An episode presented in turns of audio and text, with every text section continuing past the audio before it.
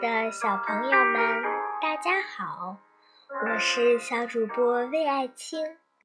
昨天我们听了嫦娥奔月的故事，今天我要为大家讲陪在嫦娥身旁的小玉兔的故事。中秋的传说，为人间带来吉祥和幸福的玉兔。传说月宫里的小玉兔是一对仙兔夫妇的小女儿，她受父母委派来和孤独的嫦娥作伴，成了嫦娥的小宠物，常年在广寒宫跪地捣药。这种药人们吃了就可以消除疾病。一年，北京城里突然起了瘟疫，几乎每家都有人得了，可就是治不好。嫦娥看到这种景象，心里非常难过，就派身边的玉兔去为百姓们治病。玉兔变成了一个少女。他挨家挨户的走，治好了很多人。人们为了感谢玉兔，纷纷送东西给他。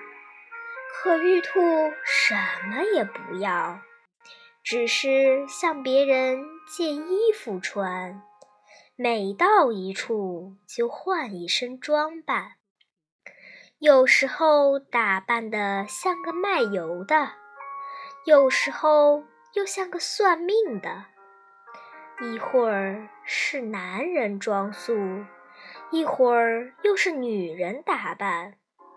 为了能给更多的人治病，玉兔就骑上马、鹿或狮子、老虎，走遍了京城内外。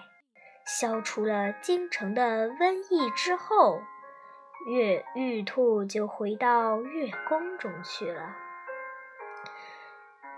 于是，人们用泥塑造了玉兔的形象，有骑鹿的，有乘凤的，有披着铠甲的，也有身着各种做工人的衣服的。千姿百态，非常可爱。每到农历八月十五那一天，家家都要供奉它，给它摆上好吃的瓜果菜豆，用来酬谢它给人间带来的吉祥和幸福，还亲切地称它为兔爷。兔奶奶，唐诗宋词中描写玉兔的诗句也是精妙绝伦。